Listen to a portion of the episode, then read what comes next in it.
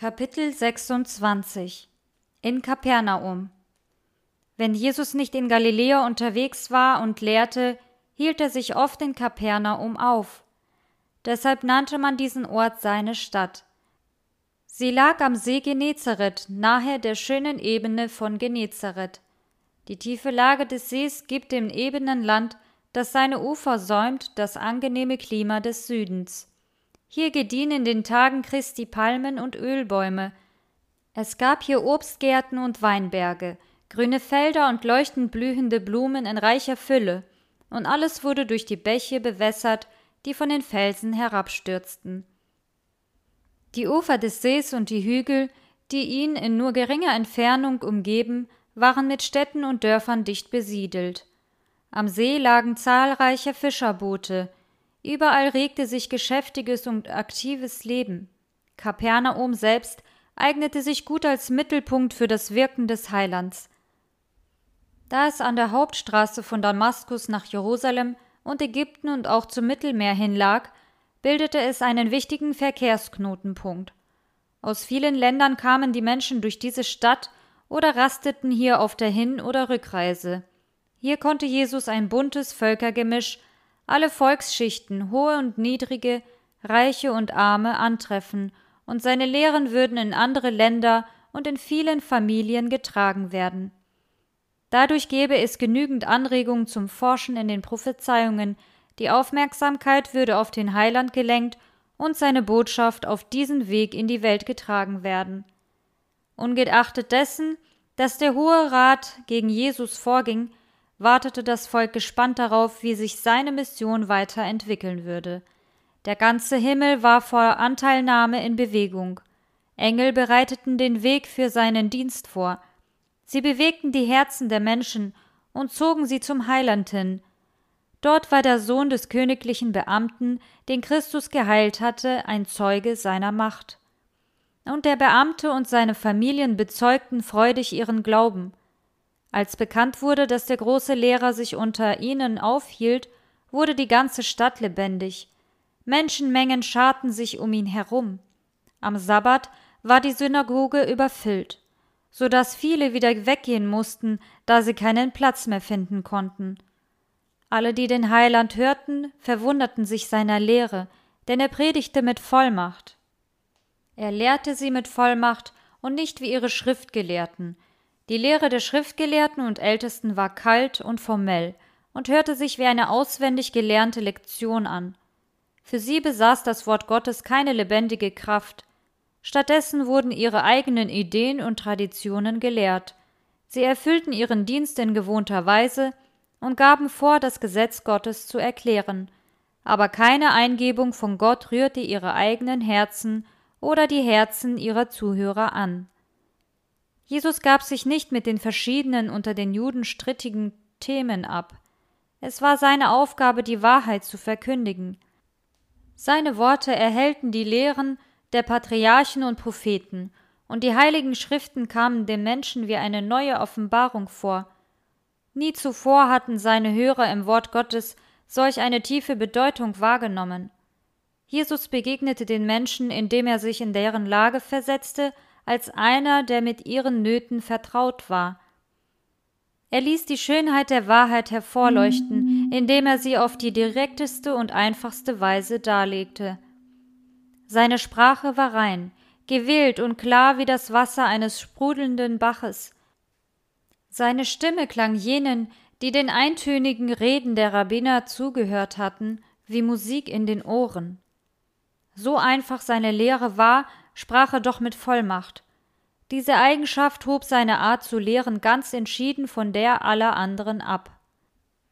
Die Rabbiner ließen Zweifel und Unschlüssigkeit anklingen, als könnten die Schriftstellen so oder auch völlig gegensätzlich ausgelegt werden. Die Zuhörer wurden dadurch jeden Tag in immer größere Ungewissheit gestürzt. Für Jesus aber waren die Schriften, aus denen er lehrte, von unbestreitbarer Autorität. Was auch immer das Anliegen sein mochte, er sprach davon mit Vollmacht, als wenn seinen Worten nicht widersprochen werden könnte. Er sprach sehr ernst, ohne heftig zu werden. Er sprach als einer, der eine bestimmte Absicht verfolgte. Er machte Wirklichkeiten der ewigen Welt sichtbar. In jedem Thema wurde Gott offenbart. Jesus suchte den Bann zu brechen, der die Menschen so stark an irdische Dinge bindet. Er rückte die Angelegenheiten dieses Lebens in das richtige Verhältnis zu jenen Dingen, die die Ewigkeit betreffen. Doch er übersah keineswegs ihre Bedeutung. Er lehrte, dass Himmel und Erde miteinander verbunden seien und dass eine Kenntnis der göttlichen Wahrheit die Menschen besser darauf vorbereitet, ihre alltäglichen Pflichten zu erfüllen. Er sprach als einer, der mit dem Himmel vertraut und sich seiner engen Beziehung zu Gott bewusst war. Dennoch anerkannte er seine Verbundenheit mit jedem aus der menschlichen Familie. Seine Botschaft der Gnade waren unterschiedlichster Art und damit auf seine Zuhörer zugeschnitten. Er wusste genau, wie mit den Müden zu rechter Zeit zu reden war, denn seine Lippen waren voller Huld, damit er den Menschen die Schätze der Wahrheit so attraktiv wie möglich mitteilen konnte. Er war taktvoll um den Menschen zu begegnen, die voreingenommen waren, und sie mit bildhaften Vergleichen zu überraschen, die ihre Aufmerksamkeit fesselten. Über die Vorstellungskraft erreichte er das Herz. Seine Beispiele zur Veranschaulichung fand er unter den Dingen des Alltags, und obwohl sie einfach waren, lag in ihnen eine wunderbare tiefe Bedeutung. Die Vögel in der Luft, die Lilien auf dem Feld, die Saat, der Hirte und die Schafe, mit diesen Beispielen veranschaulichte Jesus unsterbliche Wahrheiten. Wann immer seine Zuhörer später diesen Dingen aus der Natur gegenüberstanden, erinnerten sie sich an seine Worte. In den von Christus benutzten Bildern spiegelten sich ständig seine Lehren wider. Christus schmeichelte nie den Menschen und sprach auch nie etwas, um ihre Neigungen zu unterstützen und ihre Fantasie zu erregen, noch lobte er sie wegen ihrer klugen Erfindungen, aber Menschen, die ohne Vorurteile waren und über die Dinge unvoreingenommen nachdachten, nahmen seine Lehren an und fanden dadurch ihre Weisheit auf die Probe gestellt. Sie staunten über die geistliche Wahrheit, die in der einfachsten Sprache ausgedrückt war. Die Gebildetsten waren von seinen Worten fasziniert, und auch den Ungebildeten waren sie nützlich. Er hatte eine Botschaft für die Analphabeten und er machte sogar den Heiden verständlich, dass seine Botschaft genauso auch für sie galt. Sein liebevolles Mitgefühl wirkte heilsam auf müde und beunruhigte Herzen. Sogar im Tumult zorniger Feinde war er von einer Atmosphäre des Friedens umgeben. Die Schönheit seines Antlitzes, seine umgängliche Wesensart und vor allem die Liebe, die sich in Blick und Ton äußerte, zog alle zu ihm hin, die nicht ganz durch Unglauben verhärtet waren. Wäre nicht jeder Blick und jedes Wort vom Geist der Güte und des Wohlwollens beherrscht gewesen, dann hätte er nicht die großen Scharen von Zuhörern an sich gezogen, wie es geschah. Die Geplagten, die zu ihm kamen, spürten, dass er als treuer und hingebungsvoller Freund ihre Interessen zu den seinen machte, und sie wünschten sich noch mehr von den Wahrheiten kennenzulernen, die er lehrte, der Himmel war näher gerückt. Sie sehnten sich danach, in Jesu Gegenwart zu bleiben, damit der Trost seiner Liebe beständig bei ihnen sei. Jesus beobachtete mit tiefem Ernst, wie sich der Gesichtsausdruck seiner Zuhörer veränderte.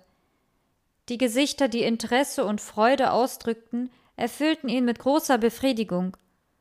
Als die Pfeile der Wahrheit in die Seele drangen, die Schranken der Selbstsucht durchbrachen und Reue und schließlich Dankbarkeit bewirkten, wurde der Heiland froh. Als sein Auge über die Menge der Zuhörer schweifte und er darunter Gesichter erkannte, die er schon gesehen hatte, strahlte sein Angesicht vor Freude. Er sah in ihnen hoffnungsvolle Bürger für sein Königreich. Wenn die klar ausgesprochene Wahrheit einen beliebten Götzen betraf, sah er die Veränderung in dem Gesicht, den kalten, drohenden Blick, der besagte, dass das Licht nicht willkommen war. Wenn er sah, wie Menschen die Botschaft des Friedens ablehnten, drang es ihm wie ein Stich ins Herz. Jesus sprach in der Synagoge vom Reich Gottes, zu dessen Aufrichtung er gekommen war, und von seiner Aufgabe, die Gefangenen Satans zu befreien. Seine Rede wurde jedoch durch laute Rufe unterbrochen. Ein Wahnsinniger drängte sich durch die Menge und schrie Was willst du von uns, Jesus von Nazareth? Du bist gekommen, uns zu vernichten. Ich weiß, wer du bist, der Heilige Gottes. Alle waren aufgeregt und bestürzt. Die Aufmerksamkeit der Zuhörer wurde von der Rede Jesu abgelenkt, und seine Worte blieben unbeachtet. Dies war von Satan beabsichtigt, und deshalb führte er sein Opfer zur Synagoge. Aber Jesus bedrohte den unsauberen Geist und sprach Verstumme und fahre aus von ihm, und der böse Geist warf ihn mitten unter sie und fuhr von ihm aus und tat ihm keinen Schaden. Der Verstand dieses Unglücklichen war von Satan verfinstert worden, aber in der Gegenwart des Heilandes hatte ein Lichtstrahl das Dunkel durchbrochen. In dem Kranken erwachte das Verlangen, von der Herrschaft Satans freizukommen, doch der Teufel widerstand der göttlichen Macht. Als der Unglückliche versuchte, Jesus um Hilfe zu bitten, legte der Böse ihm jenen üblen Worte in den Mund, und er schrie vor Angst und Furcht. Er begriff ganz gut, dass er sich in der Gegenwart dessen befand, der ihn befreien konnte. Als er aber versuchte, in den Bereich der göttlichen Hand zu kommen, da hielt der Wille eines anderen ihn zurück, und die Worte eines anderen wurden von ihm ausgesprochen. Ein schrecklicher Kampf tobte zwischen der Macht Satans und seinem Verlangen nach Freiheit. Jesus, der in der Wüste den Versucher besiegt hatte, wurde hier abermals seinem Feind gegenübergestellt. Der Teufel versuchte alles, um sein Opfer in der Gewalt zu behalten, denn jetzt zu verlieren hieße Jesus einen Sieg zu überlassen. Es schien, als ob der Unglückliche im Kampf mit dem bösen Feind, der ihm seine kostbarsten Kräfte geraubt hatte, sein Leben verlieren würde. Aber der Heiland sprach mit Autorität und befreite den Gefangenen Satans. Der vorher Besessene stand nun glücklich wieder als er selbst vor der verwunderten und staunenden Menge. Sogar der böse Geist hatte die göttliche Macht des Heilandes bezeugt. Der Geheilte lobte Gott für seine Befreiung. Das Auge, das gerade noch im Feuer des Irrsinns geglüht hatte, strahlte jetzt klar und vernünftig und floss über von Tränen der Dankbarkeit. Die Anwesenden waren stumm vor Staunen. Sobald sie ihre Sprache wiedergefunden hatten, rief einer dem andern zu Was ist das für ein Wort? Er gebietet mit Vollmacht und Gewalt den unreinen Geistern, und sie fahren aus. Die wirkliche Ursache des Leidens, das diesen Mann zu einem schrecklichen Schauspiel für seine Freunde und zu einer Last für sich selbst gemacht hatte, lag in seinem eigenen Leben begründet. Er war von den Vergnügungen der Sünde fasziniert worden und wollte sein Leben in Partylaune verbringen. Er hatte nicht geahnt, welch ein Schrecken er der Welt und welche Schande er seiner Familie sein würde. Er glaubte, seine Zeit mit harmlos scheinenden Torheiten zubringen zu können. Doch einmal die abwärts führende Bahn betreten, so glitt er rasch immer tiefer. Unmäßigkeit und Leichtfertigkeit verdarben seine guten Eigenschaften, und Satan übernahm vollständig die Regie. Die Reue kam zu spät. Gern hätte er nun Wohlleben und Vergnügen aufgegeben, um seine verlorenen Kräfte wiederzuerlangen, aber er schmachtete hilflos in den Fängen Satans. Er hatte sich auf das Gebiet des Feindes begeben, und alle seine Eigenschaften waren von Satan in Besitz genommen worden. Der Versucher hatte ihn mit vielen bezaubernden Vorstellungen gelockt, und sobald der schwache Mann sich in seiner Macht befand, behandelte er ihn grausam und unbarmherzig und verfolgte ihn mit schrecklichen Heimsuchungen. So wird es mit allen sein, die der Sünde nachgeben, das verlockende Vergnügen am Anfang ihres Weges endet in der Finsternis der Verzweiflung oder im Wahnsinn einer ruinierten Seele.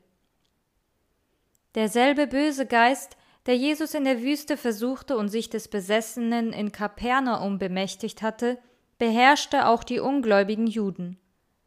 In ihrem Fall umgab er sich jedoch mit einer Atmosphäre der Frömmigkeit, indem er sie über ihre wahren Beweggründe täuschte, die sie veranlassten, den Heiland zu verwerfen.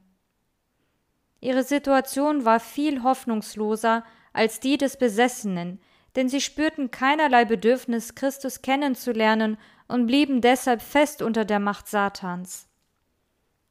Die Zeit, in der Christus den Menschen persönlich diente, war auch eine sehr aktive Zeit für die Mächte der Finsternis. Jahrelang hatte Satan mit seinen bösen Engeln danach Ausschau gehalten, die Herrschaft über Leib und Seele der Menschen zu gewinnen und Sünde und Krankheit über sie zu bringen, um dann Gott für alles Leid verantwortlich zu machen. Jesus offenbarte den Menschen das Wesen Gottes. Er brach die Macht Satans und befreite dessen Gefangene. Neues Leben, Liebe und himmlische Kraft bewegten die Herzen der Menschen, und der Fürst des Bösen wurde veranlasst, für die Herrschaft seines Reiches zu kämpfen. Satan konzentrierte alle seine Kräfte, um Christi Werk ständig anzugreifen. So wird es auch im letzten großen Kampf zwischen der Gerechtigkeit und der Sünde sein. Während die Jünger Jesu mit neuem Leben, mit Kraft und Macht aus der Höhe ausgestattet werden, wird auch aus der Tiefe neues Leben erwachen und die Werkzeuge Satans stärken. Großer Eifer wird alle irdischen Kreaturen erfassen. Mit einer in jahrhundertelangen Kampf erworbenen List wird der Fürst dieser Welt in Gestalt eines Engels des Lichts tätig sein. Und große Scharen werden sich irreführenden Geistern und Lehren der Dämonen zuwenden. Zur Zeit Christi waren die Obersten und die Lehrer Israels nicht imstande, dem Werk Satans zu widerstehen. Sie versäumten es, das einzige Mittel zu gebrauchen, durch das sie bösen Geistern hätten widerstehen können. Durch das Wort Gottes überwand Jesus den Bösen. Die führenden Männer Israels behaupteten, Ausleger des Wortes Gottes zu sein, aber sie hatten es nur erforscht, um ihre Überlieferungen zu unterstützen und ihre eigenen Satzungen durchzusetzen. Durch ihre Auslegung unterstellten sie dem Wort Gottes einen Sinn, den Gott nie gegeben hatte. Ihre geheimnisvollen Erklärungen ließen das verworren erscheinen, was er verständlich gemacht hatte. Sie stritten sich über unbedeutende Einzelheiten und leugneten die wesentlichsten Wahrheiten. So wurde der Unglaube weit verbreitet, Gottes Wort wurde seiner Kraft beraubt, und böse Geister setzten ihren Willen durch. Die Geschichte wiederholt sich.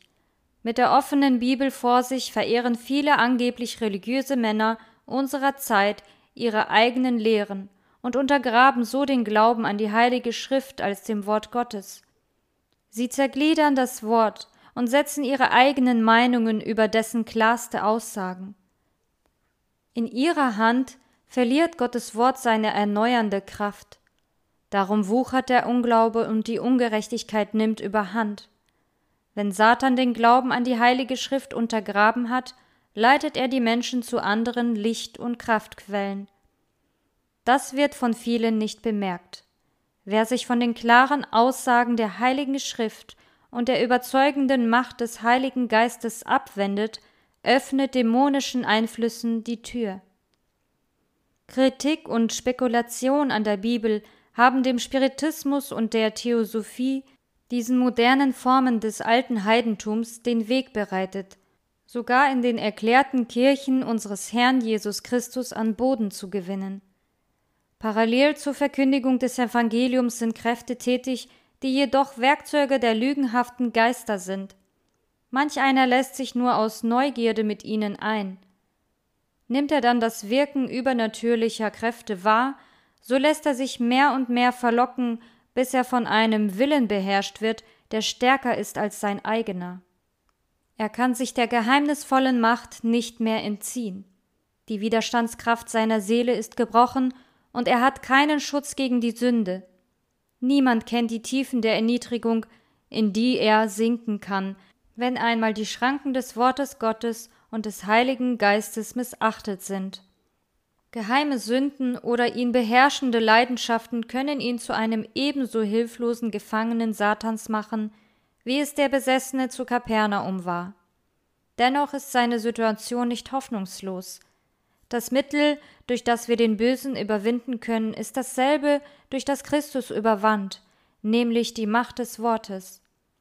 Gott beherrscht unser Gemüt nicht ohne unsere Zustimmung. Wenn wir aber gerne seinen Willen kennenlernen und auch tun wollen, dann gelten uns seine Verheißungen. Ihr werdet die Wahrheit erkennen, und die Wahrheit wird euch frei machen. Wenn jemand dessen Willen tun will, wird er inne werden, ob diese Lehre von Gott ist oder ob ich von mir selbst ausrede. Durch den Glauben an diese Verheißung ist es möglich, aus den Schlingen des Irrtums und von der Herrschaft der Sünde befreit zu werden. Jeder Mensch kann frei wählen, welche Macht ihn beherrschen soll. Keiner ist zu tief gefallen, keiner ist so schlecht, dass er in Christus nicht Erlösung finden könnte. Der Besessene konnte statt eines Gebets nur die Worte Satans aussprechen, dennoch wurde das unausgesprochene Flehen des Herzens erhört. Kein Schrei einer notleidenden Seele wird unbeachtet bleiben, wenn auch die Worte fehlen. Wer ein Bündnis mit Gott eingehen will, bleibt nicht der Macht Satans oder der Schwäche der eigenen Natur überlassen, sondern es gilt die Zusicherung Gottes. Sie suchen Zuflucht bei mir und machen Frieden mit mir, ja, Frieden mit mir. Die Geister der Finsternis werden um die Seelen streiten, die einmal unter ihre Herrschaft geraten sind aber die Engel im Himmel werden siegreich für sie kämpfen. Der Herr sagt. Kann man auch einem Starken den Raub wegnehmen? Oder kann man einem Gewaltigen seinen Gefangenen entreißen? So aber spricht der Herr. Nun sollen die Gefangenen dem Starken weggenommen werden, und der Raub soll dem Gewaltigen entrissen werden. Ich selbst will deinen Gegnern entgegentreten und deinen Söhnen helfen. Während die Menschen in der Synagoge noch vor Schreck wie gebannt waren, zog sich Jesus in das Haus von Petrus zurück, um ein wenig zu ruhen. Aber auch auf diesem Heim war ein Schatten gefallen. Die Schwiegermutter von Petrus war krank, sie hatte hohes Fieber. Jesus heilte sie, und die Frau stand auf und diente dem Meister und seinen Jüngern. Die Nachricht vom Wirken Jesu verbreitete sich schnell in ganz Kapernaum. Aus Angst vor den Rabbinern wagte niemand am Sabbat zu kommen, um geheilt zu werden. Sobald aber die Sonne am Horizont verschwunden war, entstand eine allgemeine Bewegung. Aus Wohnhäusern, Werkstätten und von den Märkten strömten die Bewohner der Stadt zur bescheidenen Wohnstätte, die Jesus beherbergte. Kranke wurden auf ihren Betten hergebracht, andere schleppten sich an Krücken zu ihm oder wurden von ihren Freunden gestützt, Etliche schwankten schwachen Schrittes in die Nähe des Heilandes. Stundenlang gingen und kamen sie, denn niemand wusste, ob der Meister am nächsten Tag noch unter ihnen sein würde. Nie zuvor hatte Kapernaum einen Tag wie diesen gesehen. Die Luft war erfüllt von Triumph und Jubel über die Heilungen, und der Heiland selbst nahm Anteil an der Freude, die er bewirkt hatte. Als er die Leiden derer sah, die zu ihm kamen, wurde sein Herz von Mitleid bewegt, und er half freudig, ihre Gesundheit und ihr Glück wiederherzustellen. Erst als dem letzten Leidenden geholfen war, beendete Jesus seine Aufgabe. Die Nacht war schon weit vorgerückt, als die Menge sich wieder verlaufen hatte und Stille in Simons Haus einkehrte. Der lange aufregende Tag war vorbei, und Jesus suchte nun endlich Ruhe. Doch als die Stadt noch im Schlummer lag, stand er auf und ging hinaus, und er ging an eine einsame Stätte und betete dort. So verbrachte Jesus seine Tage hier auf Erden. Immer wieder entließ er seine Jünger, damit sie ihre Heime aufsuchen und sich ausruhen konnten. Er selbst aber widerstand behutsam ihren Bemühungen, ihn von seinem Wirken wegzuziehen. Den ganzen Tag hindurch hatte er gearbeitet. Er belehrte die Unwissenden, heilte die Kranken, gab den Blinden ihr Augenlicht zurück speiste die Menge und am Abend oder am frühen Morgen ging er in die heilige Stille der Berge, um mit seinem himmlischen Vater Zwiesprache zu halten. Oft verbrachte er die ganze Nacht im Gebet und ernstem Nachdenken und kehrte erst bei Tagesanbruch wieder an seine Aufgabe unter den Menschen zurück. Früh am Morgen des nächsten Tages kamen Petrus und seine Gefährten zu Jesus und berichteten ihm, dass er von den Einwohnern Kapernaums gesucht würde. Die Jünger waren schon über den Empfang sehr enttäuscht gewesen, der ihrem Herrn bisher bereitet wurde. Die Behörden in Jerusalem versuchten ihn zu töten. Selbst die Nazarener hatten sein Leben bedroht. Nun wurde er in Kapernaum mit freudiger Begeisterung willkommen geheißen. Das erfüllt die Jünger mit neuer Hoffnung. Vielleicht ließen sich unter den freiheitsliebenden Galiläern die Stützen des neuen Reiches finden. Erstaunt hörten sie deshalb Jesu Worte. Ich muss auch den anderen Städten das Evangelium predigen vom Reich Gottes. In der Aufregung, die in Kapernaum herrschte, lag die Gefahr, dass das Ziel seines Auftrags aus den Augen verloren würde. Jesus war nicht damit zufrieden, die Aufmerksamkeit der Menschen als Wundertäter oder Heiler auf sich zu lenken. Er wollte sie vielmehr als ihr Heiland an sich ziehen. Während die Menschen begierig waren zu glauben, dass er als König gekommen sei, um ein irdisches Reich zu gründen, wünschte er ihre Gedanken vom irdischen zum geistlichen hinzulenken. Ein rein weltlicher Erfolg hätte seine Aufgabe behindert. Die Bewunderung der sorglosen Menge berührte ihn recht unangenehm. Sein Leben war frei von jeder Anmaßung.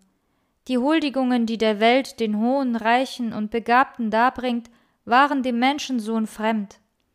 Er setzte keine Mittel ein, die Menschen so gern nutzen, um Anhänger zu gewinnen und Huldigungen zu ergattern. Jahrhunderte vor seiner Geburt war von ihm geweissagt worden. Er wird nicht schreien noch rufen, und seine Stimme wird man nicht hören auf den Gassen. Das geknickte Rohr wird er nicht zerbrechen, und den glimmenden Docht wird er nicht auslöschen. In Treue trägt er das Recht hinaus. Er selbst wird nicht verlöschen und nicht zerbrechen, bis er auf Erden das Recht aufrichte. Die Pharisäer versuchten sich durch genaue Ausführung der vorgeschriebenen Bräuche, durch die Pracht ihrer Gottesdienste und durch Wohltätigkeit hervorzuheben.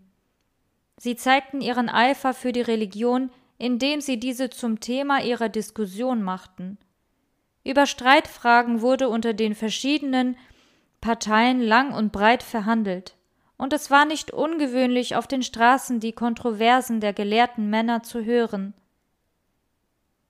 Das Leben Jesu stand zu diesem Benehmen in auffallenden Gegensatz.